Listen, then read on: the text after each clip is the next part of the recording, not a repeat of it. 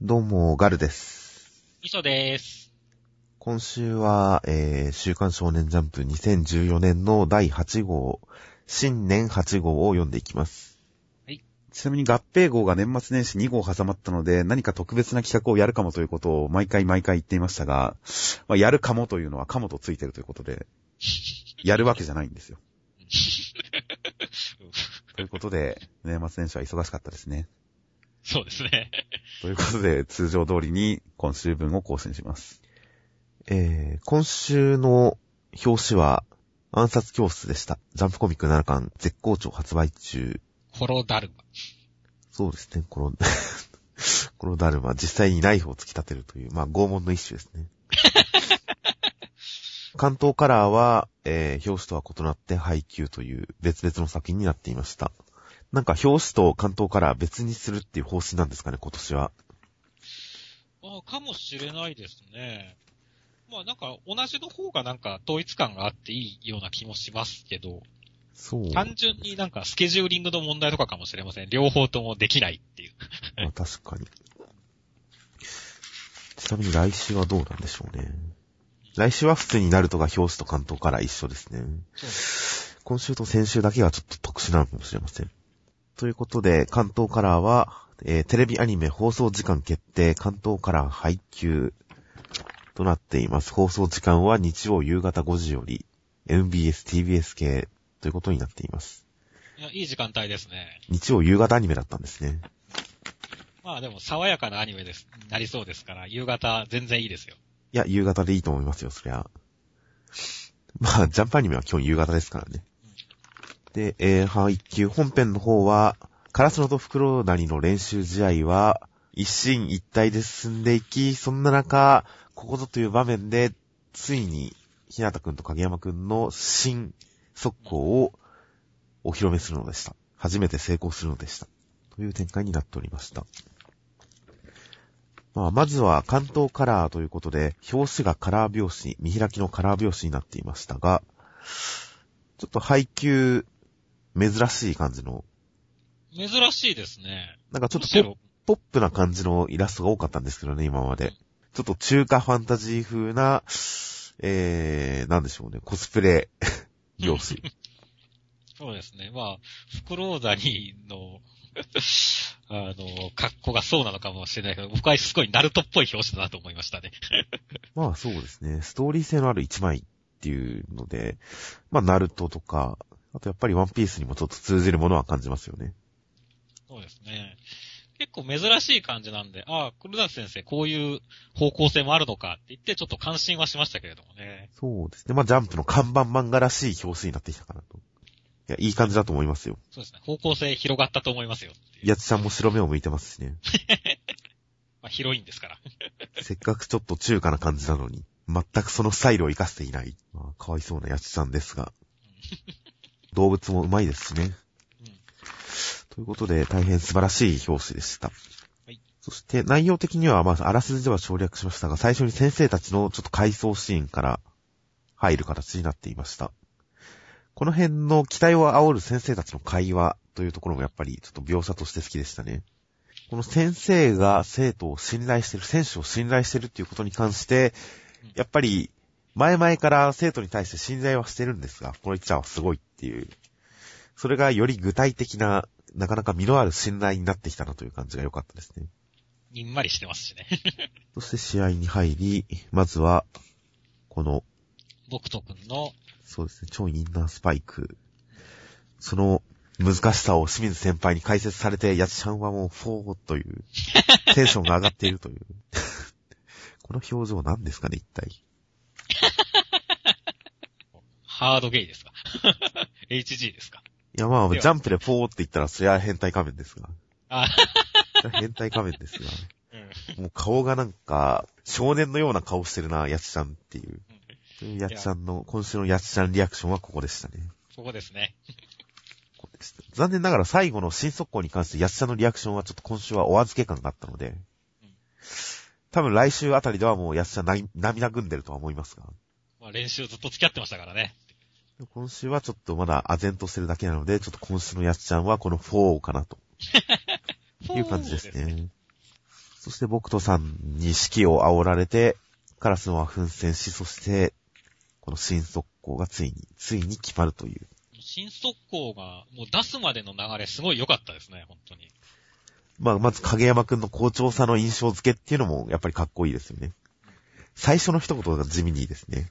朝食ったものが腹になくなった感じがするっていう。この表現は結構好きでしたよ。なんか、伝わりましたよ。好調さが。伝わりますね。ああ、その感じかっていう。そして影山くんの好調から、でも、好調だけど、でもためられるところに対して、ひなたくんの、ひなたくんの誘いという。やんねえの。これはもう僕は実際には言ってないんじゃないかとすら思ってますけどね。うん。どっちだろうね。どっちとも取れますよね、これ。まあ、実際は言ってるって捉えるのが漫画文法的には正しいと思いますけど、うん。僕の中ではもうこれは二人の間のアイコンタクトというか、超能力なんじゃないかと。いや、でも、そうですよ。この、まあ、その前に、こう、今なら新しい速攻が使えるかもしれないっていうところで、二人の目が合ってるじゃないですか。多分、ここで、こう、ひなたもすごい、影山くんの意図を感じ取ったんだよねっていう。で、だからこそ、こう、何？あの、新しい速攻をや、ね、あ影山やりたがってる、やる気だなって思ったから、行くわけですよ。だーって。だけど、影山くんはちょっと躊躇するっていう。それを見て、やんねえのっていうことだと思うんでね。やっぱその前のやつも常にこう、アイコンタクトというか、一心伝心でやってるっていうのは実に、この二人の信頼感があってよかったなと思いましたね、僕は。これ目合ってなくないですか？新しい速攻が使えるかもって言ってるコマ。合ってるんじゃないですかね。合ってないのかな？俺は合ってるように見えたんだけど。僕は今見てもちょっと合ってるようには見えないですね。はいはい。じゃあ、俺の勘違い。影山くんが見てるだけっていう風にしか見えないですが。まあ、ここの二人の世界が発生する感じはとても良かったですね。まあ、場面的には結構何でもない場面で打ってはいますから、うん。そんなにこう、ガツンと盛り上げてきてるかって言ったら実はそうでもない感じはするんですけどね。結構普通の感じで成功させてるので。そうだよね。まあ、その後の僕とさんもあの変な速攻復活かっていうリアクションですからね。そうなんですよね。やっぱり進化したっていう空中で戦えるためのトスになってるという、そういう点に関してはまだ描写がないですから。あくまで歯車の一つ目という。まあ、この最後の煽りが、そこの最後の引っ張り方もかなり好きですよ。歯車一つ目っていうこの言い方。この言い方によって、今後さらにカラスノの構成が始まるんだということが伝わってきて、これから迎える山場に対する期待がとても高まる引っ張り方ですよ。歯車一つ目。そうですね。いい引っ張りですよ、これ。すべてが絡まった時にね、こう、どうなるかっていうのは、この前のところでもね、先生方の話で出てますから。いやー、楽しみですね。この合宿のこの、ね、あの、プローダニ戦で、は、ちゃんと全部絡むのかわからないですけれども、すごい楽しみですね。あとまあ純粋に、このスパイ、新速攻のリアクションとしては、周りがまだ反応してない分、やっぱり二人の反応はいいですよね。黙ってボールの行方を追った後に、声なき声を上げるという。いや、この影山くんの表情すごいいいですね。ああ、確かに影山くんはこういうのは珍しいかもしれないですそう、ね。珍しいですね。この、驚きと喜びと、なんかいろんなものが 分散とって、これは、いいですね。だから。いや、この本当に声が出ないっていう感じはいいですねうん。はぁーっていうなんかこう、興奮ですからね、あれてうん。びっくりも含む興奮。そう。この感じはすごく伝わってきますよ。そうですね。よかったですね。ということで、今後も歯車2つ目、3つ目、4つ目、5つ目、6つ目、10、20と続いていくと思いますので、その 歯車の組み合わさっていく展開にはとても期待が高まります。では、続きまして、ワンピースの734話。えー内容としては、D ブロックの勝者はレベッカちゃんでしたが、それは、キャベンディッシュさんが周りを倒した上で眠ってしまう、その能力を使った、えー、反動として眠ってしまうという技を出した結果、キャベンディッシュさんも眠り。唯一その一撃をしのいでいたレベッカちゃんが無事でしたというだけの理由でレベッカちゃんが決勝に残りましたと。なかなか、なかなかさっと説明できなかったですが。そしてドフラミンゴさんが、えー、あぐらをかいているところに、ウソップたちはすでに地下に侵入。ルフィたちも応急にバイオレットちゃんの手引きによって入れそうという展開になっていました。まあ、勝者はレベッカちゃん。技を打ったのはキャベンディッシュさんでしたね。まあそうですね。まあ、レベッカちゃん勝利っていう展開に関して、ここまで納得のいく勝利が来るっていうのはちょっとびっくりしましたよ。そうですね。レベッカちゃんが技を打つんだと、やっぱりちょっと、あれ？って気になっちゃいますし。まあそうですね。歴戦の勇者たちを前にして、モサたちを前にしてレベッカちゃんが勝っちゃうと、やっぱりそれはそれで違和感がありますから。まあ、レベッカちゃんが勝つ展開として、これはかなりかなり隙のない、納得できる内容だなと思いましたね。そうですね、キャベンディッシュさんの格も一切下がってないですからねっていう。むしろ上がったくらいなノリですからねっていう。いや、まあ、この二重人格設定はいいですよ。顔も含め。ちょ、結構凶悪だよね、これ。本当ですよ。影の入り方がもう焼きの原陣張りですからね。魔界の王みたい本当ですよ、この影。ちょっと面白いですしね、顔が。な。そうだね、なんか戦闘狂でもないけども、ちょっとふざけた感じはありますしね、はいっていう。いやー白馬さんはかなりいい感じですよ。そうそう、このね、あの、すごいスピード感というか、まあ、はい一気に闘技場の選手たちをめった切りにするわけじゃないですか。はいはい。この見開きのカットとかもね、すごい迫力ありますしね、スピード感伝わってきますよ。そうですね。このわけのわけのわかんなさは伝わってきていいですね。いやーだから、これはかっこいいなと思ったよ。こう、まあ、キャベンディッシュさん、白馬さん、かっけーと思いましたよ、これ。確かにかっこよかったですよ。で、最後眠る前の瞬間のこの、レベッカちゃんを仕留め損ねて眠る寸前の白馬さんの顔とかもなんか、やっぱりなんか面白くていいですからねうん。このポーズと相まって。で、やっぱりレベッカちゃんもここで確かに、えー、サボさんが言ってるように、レベッカちゃんもこの攻撃を見切れた。かわしたことで決勝っていう、一応ちゃんと実力も関わってるっていうのがいいですね。ただの幸運ではない。そう、納得感ありますね。ヘルメットがなければ即死だったっていうね。まあ、カブトのせいではないですけど、っていう。ちゃんとかわした上でですから。頭を動かした上で兜に当たってるだけですから。まあこの辺も本当おもちゃの兵隊さんにしの、仕込まれた本能での戦い方が生きてるんだなという感じですね。そして、ドフラミンゴさんですね。まあドフラミンゴさんが今回このルフィたちを侮ってる感情を出してきたのは僕の中ではすごい良かったですよ。うん。先に対する期待が高まりましたよ。いや、もし最終的にダメになる、この作戦がどっかで一旦ダメになるにしても、成功してそのまま攻め込めるにしても、結構やっぱりここで、あ、いけるかもって思わせてくれたっていうのはかなりいいと思いましたね。そうですね。なんだかんだで、こう、ドフラさん、まあ、ローさんがやられちゃってる段階で結構、なんか、手詰まりな感じもちょっとあったじゃないですか。でもやっぱりそうでもなかったっていうところに関しては、あの、非常にいい感じでしたね、これは。そうなんですよ。ドフラミンゴさんの底が今まで見えなかったですからね。うんどこまで手の上で踊らされてるのかって分かんなかったんで、結構このウソップたちの作戦に関しても大丈夫かなみたいなちょっと心配が先に立ってたんですが、ここに来てドフラミンゴさんがこっちをこれだけ侮ってるっていう描写が間に入ってくると、これは確かにいけるかもしれない。やれるかもしれないっていうその期待感、ワクワク感が、僕の中ではかなりこれはドラマ作りにおいていい方向に働いてる感じがしましたね。失敗。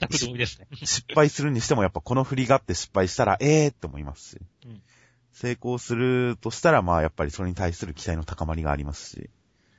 ということで、バイオレットちゃん、ルフィと合流ということで。どうなんでしょうね。これであっさり通行証を見せれたら、ドフラミンゴさんのところに行けちゃいますけどね。さすがにそのままドフラミンゴさんとこに直接行くのかなってのはありますからね。さすがにないとは思いますが、ここからどういう展開になるのか、意外といつクライマックスにたどり着いてもおかしくないと思ってますので。いや、ワンピースますますもって楽しみですよ。楽しみですね。では続きまして、暗殺教室の第75話。ビッチ先生は生徒たちのサポートのもと、カタスマ先生を、えー誘惑しますが、真面目なことを言って、ちょっとだけ告白して、カラスマ先生は気づきませんでしたという展開になっておりました。いいや、まあ、ビッチ先生会ですねっていう。や、もうビッチ先生がもう多面的に描かれましたね、今回。ビッチ先生の魅力が。個人的にはね、この、まあ、ビッチ先生のこのギャップ萌えっていうのがね、すごい伝わってきた感じですね。こう、もともとビッチ先生って、こう、なんすかね、まあ、プロっぽさと素人っぽさを同居してるわけじゃないですか。はいはいはい。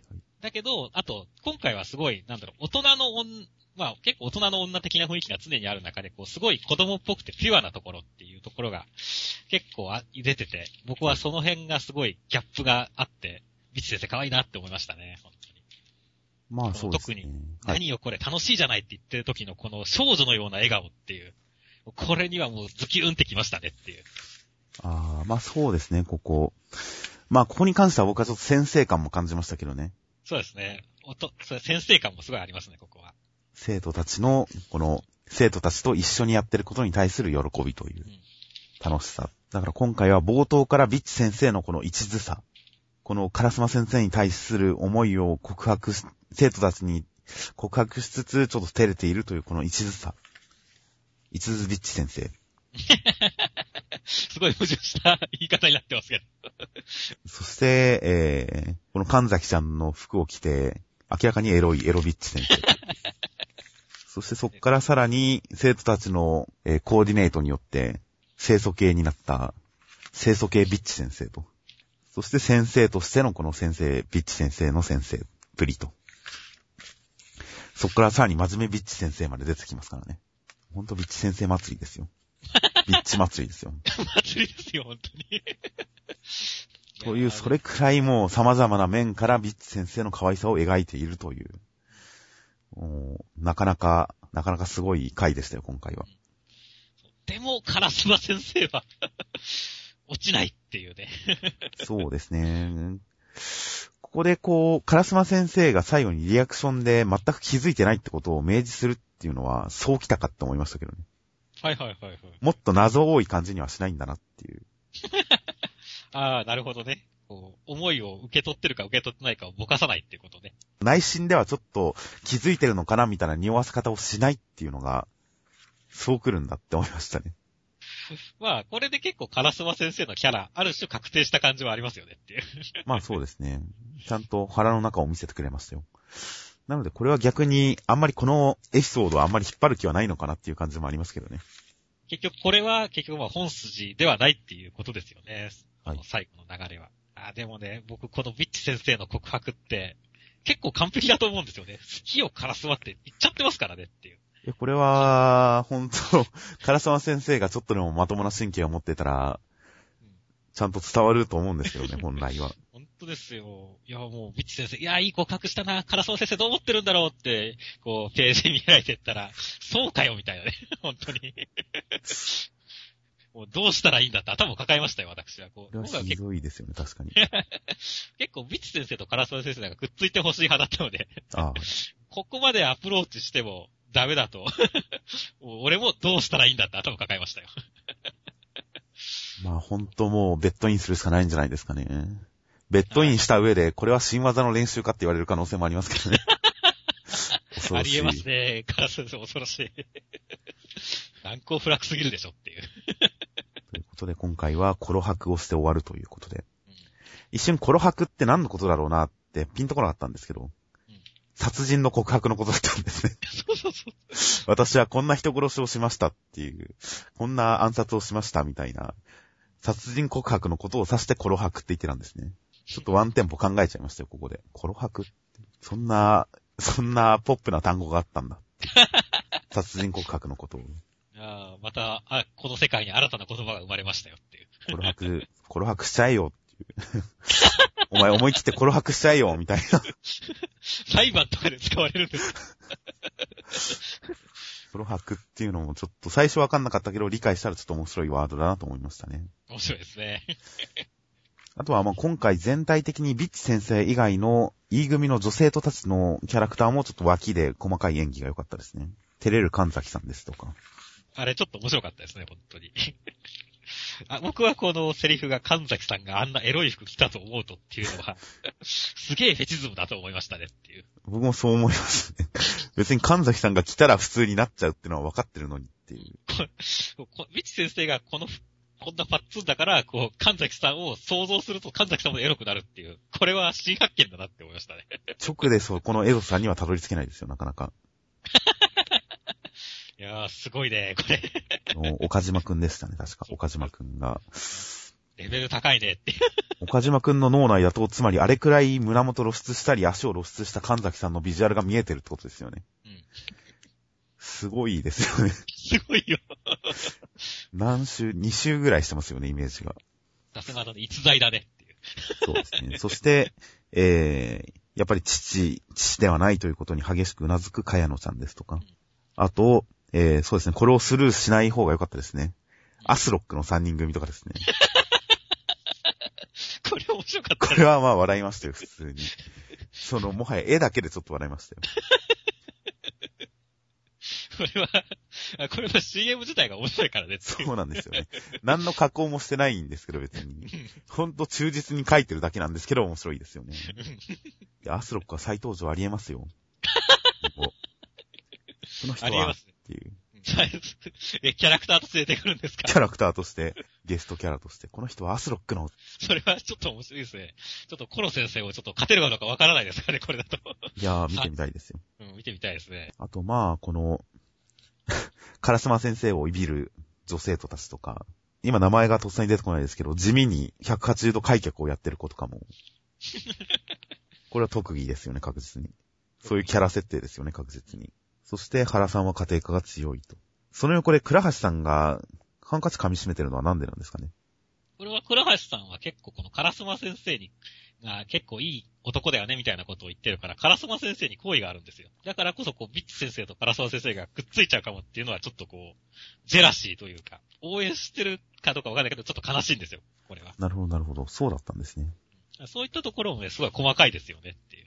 などなど、結構秋の生徒の演出もかなり、今回は頑張ってましたね、みんな。輝いてましたね。考えてましたね。これでひとまずもう夏休み話は一通り終わりですかね。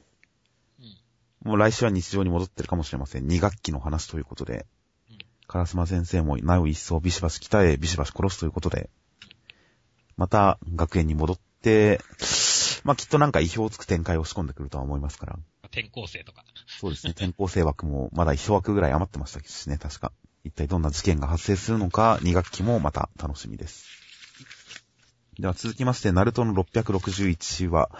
えー、ナルトの9尾は、マダラさんに抜かれてしまい、その他の美獣も全部、えー、吸い込まれてしまいましたうん。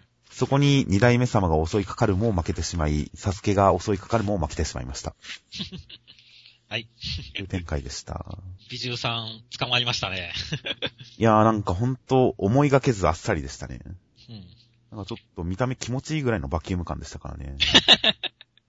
そんな全て吸い取られてしまったって。ズルズルズルズルってすごい勢いで食われましたからね、これ。まあ、それは白絶さんが数秒じゃなかったですねってディスってますけれども。そんなあっさりできるもんだったんですね。ということで、まあ戦闘の局面は、こっから、なんでしょう。また、あれが咲くんですか？花が。どうするんですかね？まあなんか、また、に無限つくよみやるためのその、なんかやるんでしょうね。また花咲くんじゃないですか。また花咲いちゃうんですかね。それかまあ花咲くのは時間がかかるからってことで、なんか全然別の手をマダラさんがやるかもしれませんけれども。ちょっと同じことの繰り返しは、うん。あんまりあれなんで、なんか違うことやってほしいですけどね、せっかくなんで。まあ、俺自身が花になることだみたいな感じで、ああ。なんかマダラさん、ね、はい。がちょっとなんかやるみたいな感じになればいいんじゃないですかね。まあどうなるかはわかりませんが、とりあえず何かやろうと思った段階ではもうすでに二代目様が襲ってきますからね。いやこの不意打ち汚い感じはさすが二代目様ですねっていう、扉間さん。はいはいはい。確かにまあ。だからこそね、ガーラさんとナルトのカットで挟まれて、それが終わったらすで、すでに扉間さんがやられていたのはちょっと残念だったんですよ、ね。そうですね。いいとこなしでしたが。まあやっぱり、江戸転生だと、なんかダメみたいですね。かつての力を出し切れないのには理由があるって言ってますからね。まだその理由はわからないですが、二代目様も、やっぱりこう、一方的に負けてるのには、ちゃんと理由があるということで、フォローが入ってるということで。そして、サスケくん、うん。この初代様から、このチャクラもらって、なんか新しい術を、術を託されつつ、うん。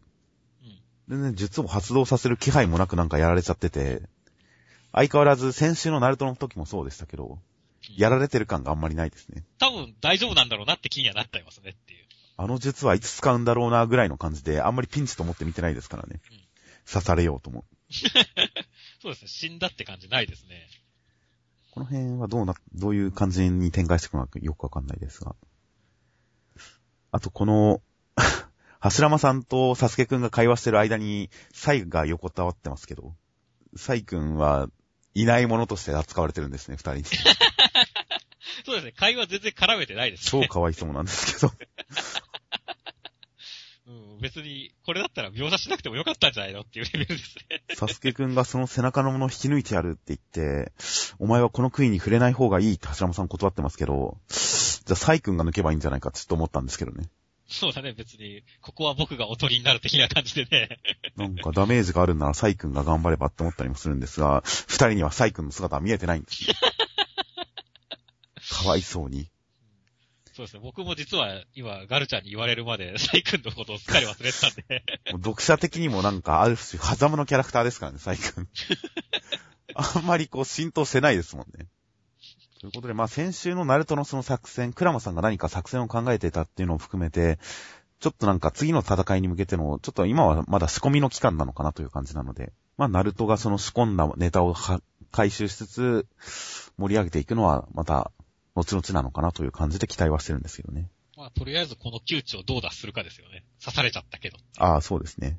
まさかまたあれですかね。現実だって言うんですかね。いや、でも、渡らさん相手に現実はない気がするけど。それはさすがに、それをやったらさすがに、もうそう突っ込みを受けるでしょうからね。そうです。別の手を使ってくれると思いますけどもっていう。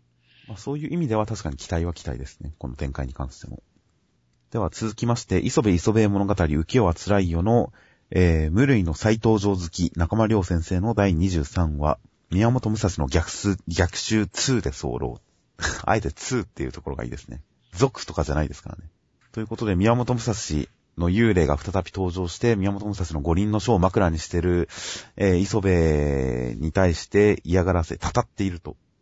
磯部をたたっていると、磯部が起きて、えー、鳥を睨みつけてるつもりで、その前にいる幽霊の宮本武蔵がこいつ俺を睨んでるっていうことで喧嘩腰になりつつ、でも実は見えてないっていう展開の中、最後母上が来て、宮本武蔵の幽霊を見つけて、蹴り飛ばしましたという。もう全部語っちゃいましたね。展開になっていました。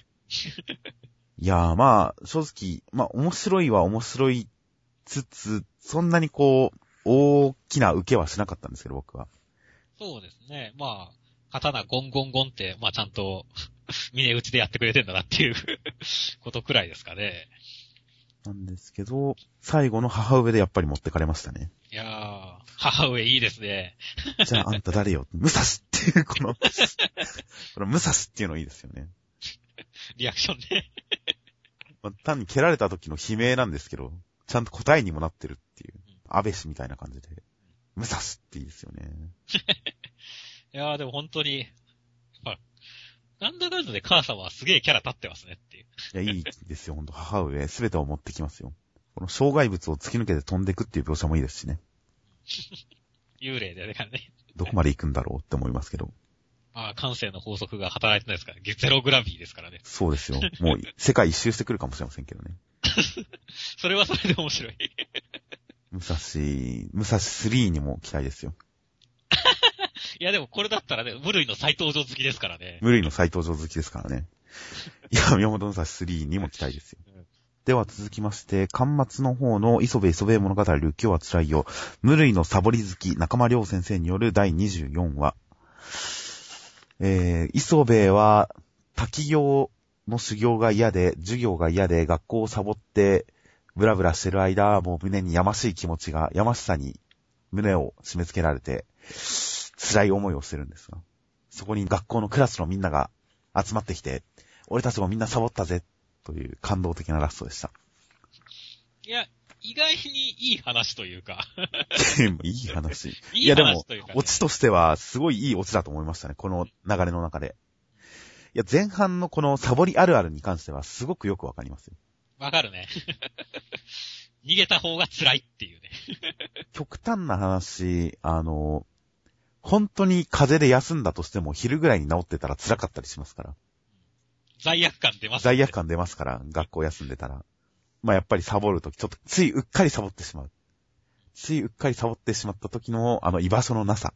その感情をすごく再現できてると思うんですよ、この漫画は。再現できてますね。この磯部の表情もいいですしね。目が映ろ。こんな感じになりますよ。青少年サボったらいけないぞっていう、こう、教訓に満ちたね、いい漫画ですよっていう。まあ、最終的に救われちゃいますけどね。そこはギャグ漫画ですから。いや、この終わり方が本当にも良かったですよ。すごいいい読後感が残りましたよ。そうですね、その、最後に先生に全員ぶん殴られたっていうオチも含めてねっていう。いや、いい話になりましたね、これは。最後ちゃんといい曲がかかりますしね。ジャスラック申請中の。はいはいはい。いやーまあ青春はやっぱりグリーンですよね。グリーンですね。いやーこれ中島くんがサボったようなあたりでちょっと、ちょっと面白かったんですけど、その後俺たちもだよって全員出てきたところで、結構もう、ここで意表をつかれましたね、僕は。てっきり中島と磯部二人だけかと思いきや、全員っていうのは、いや、よかったですよ。テンション上がりましたよ、読んでて。テンション上がってるとこなのひゃ、ひゃっほーって思いましたよ、ここで。謎の感動ですなっていう。で、もう対策感のある素晴らしいイラストでした。僕は大好きですよ、これ。いや、俺もこれは良かったですね。ちなみに結構衝撃の、えー、あらすじのところ、磯部の中間良先生は担当編集さんと一緒に、えー、大英博物館で行われている春画展に行ってきたという。そのノリでという。これはちょっと衝撃的でしたね。これは結局、どこかに、独語レポートが、ああ。まあ、取材企画なんで多分どっかには載るんでしょうね。まあ、ジャンプライブですかね。まあ、そうですね。ジャンプライブではだアニメの第3話が公開され、内容は、磯部が将来を思い描くという、あの話でしたね。まあ、アニメ向きの話じゃないなと思いましたね。動きないし。では続きまして、食撃の相馬の第54話。えー内容としては、肉味さんのトンポーローカレー丼もとても素晴らしい。そして、えー、榊さんの納豆カレー。料理名が出てこないですね、これ。納豆を使ったカレーが出てきて、榊さんすごい。そして、丸石。丸いし。丸石、丸石という展開になっていました。まあ、ご飯も美味しそうで、エロもある回でしたねっていう。やっぱりこの選抜に入ってからのリアクションはかなりヒット率高いですよね。いいリアクションしてくれますよ、皆さん。ビクンビクン。ビクンビクンですからね。すごく震えてますからね。これもう作者のこのエロ本本領が発揮されてますねっていう。まあそうですね。っていうか、その前の振りからして、ま、待ってよ、さっきの伊勢海老カレーの衝撃がまだ収まってないのに、続けてこんな品を畳みかけられたら、すごい調教されてる感が。やばいっすね。明らかにダメですよね、これは。アウトですね。すごいですね。そして、やっぱり相変わらず泣きながら食ってますからね。どんだけいじめられてる。完全に調教されてますからね、ほんと。登場初期のあの高ビーな感、高飛車な感じはどこにやらっていう。毎回泣かされてますからね。いや、いいっすね。そして坂木先輩の納豆。この納豆意外と、なんか、絵に納豆感があってよかったですよ。食べてるシーンに。なんでしょうね、ちょっと頬を膨らませてる感じがいいんですかね。糸引いてますしね。納豆感があっていいですね。そしてリアクション側以外にも、やっぱり肉味さんのこのタイトな、タイトなジャケット姿ですとか、ミートジェネラル。ミートジェネラルですとか、そして、稲瀬の姉さんのふんどしヒップですとか、いやこの、まあ、この1ページ使った発行や本舗榊一家もいいですけど、その前のコマの尻ですよねっていう。これですよね、明らかに。なんかこう、直接的なエロい、なんでしょう、祭り衣装でふんどしだっていうその大義名分があるおかげで、なんか、ただのエロシーンじゃなくて、ただのエロい衣装っていうことではなくて、役得感があっていいですよね。やったっていう。下から見上げるこの角度、明らかに、みこしを担いでる人の視点ですよ、これは。みこしを担いでる人が上を見上げるとこれが見えてしまうという、この役得感がここに表現されてていいですね。まあはい読。者はみんなこの榊一家の大豆って、バチバキした人の症状になってますよって。そうですね。ソイ、ソイ、ソイですよね。これ地味に米印、ソイとは英語で大豆という意味ですっていう冷静な一文が面白かったですけどね。うん誰だお前って。妙に冷静っていうのがちょっと面白かったですよ、この注釈。やっぱり温度差があると、それがどういう形式であれ、一つの場面の中に温度差があると、やっぱりちょっと面白いですね。そうですね。そしてしかしね、まあ今回はそこら辺も素晴らしかったですけど、僕的にはもう最後の丸石ですよ、やっぱり。丸石ですか。風を起こしてみせるよっていう。この、何なんでしょうね、丸石っていう。そうなんだよね。丸井くんじゃないんだよね。丸石だからね。丸石、丸石って。一体何の代表なんでしょうね、この人。なんまあ、メガネクラスターだとは思いますけど。そうそう、みみんなメガネだしね。ついにですよ、丸井くん。長かったですからね。そうですね、ずっと、ずっとね、伏線というか大物伏線だけは払い続けてきましたからね。合宿直後あたりからずっとこの雰囲気は出し続けてましたからね。関東カラーでもすごい、大物感出してましたからね。すごい暗黒色で演出されてましたからね。ダークサイドな感じで演出されてましたからね。あいよいよだから、食べた分だけどんな爆発を見せてくれるかっていうね。ただこの丸井くんを応援してる 中のこの女の子がね、ちょっと可愛いのがちょっとムカついたんですよね、僕って。女の子だけ目がちゃんと見えてますからね。反射せずに。そうそうそう。しかもちょっと顔がらめて、丸いのくせにっていうね。えーここはきっとノーマルな関係はこの間にはないとは思ってますから、僕は。この二人の間に何か絆があるとしても、それはアブノーマルなものに違いないと思ってますから。どんなや。僕はそこに関しては全然、全然許容、オールオッケーな感じですよ、そこは。なるほどね。いや、まあでも本当に、丸井くんがどんな風を起こすかっていうのは楽しみですねっていう。そうですね。まあ意外と料理、料理の話とかをすっ飛ばしたんで、すごいなんか、すごいなんかまあ、片手落ちな感じはありますが、まあ仕方ないです。料理は、料理も美味しそうでした。料理も美味しそうでした。肉みちゃんの相馬に対するデレも見れてよかったです。そうですね。丼は一晩で。っていう、この、懐いてる感じが、とても良かったです。あとは、みこしに乗ってる榊さんの、さらしの素材は何だろうっていうぐらい胸の形が浮き彫りになるという、ガムテープ。谷間にまで食い込むさらしってなんだよって思いましたけど。まあ、それがいいっていうことですね。それがいいっていうね。